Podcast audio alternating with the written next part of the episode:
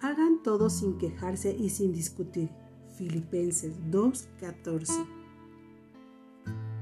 Dos grupos de alumnos de psicología hicieron un experimento.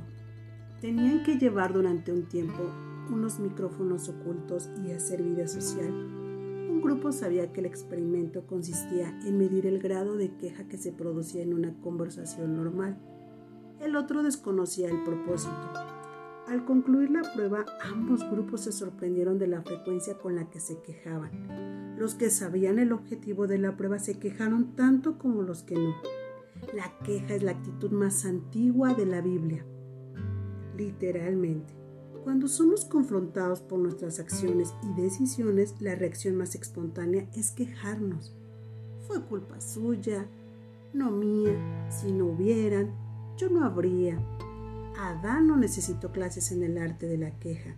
Cuando Dios le pilló en infragante, este le respondió, la mujer que me diste por compañera me dio y yo comí. Eva por su parte dijo también, la serpiente me engañó y comí. Ninguno de los dos se responsabilizó de sus actos y dado que Dios no ayuda a las personas que no se responsabilizan de sus actos, sacó a los dos quejumbrosos del paraíso. No sabemos si después de eso Adán y Eva aprendieron la lección respecto a la queja. Lo cierto es que sí lo hicieron.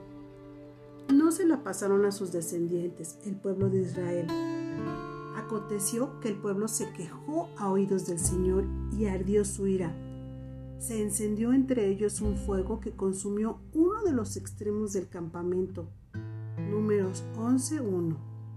Date cuenta que todas las quejas fueron a oídos del Señor. Sin embargo, a Dios no le agrada en absoluto escuchar quejas. Tampoco debemos quejarnos como algunos de ellos lo hicieron.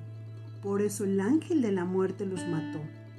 Todo eso le sucedió a nuestro pueblo para darnos una lección. Proponte detectar, rechazar y desechar toda palabra de queja de tu vocabulario. thank you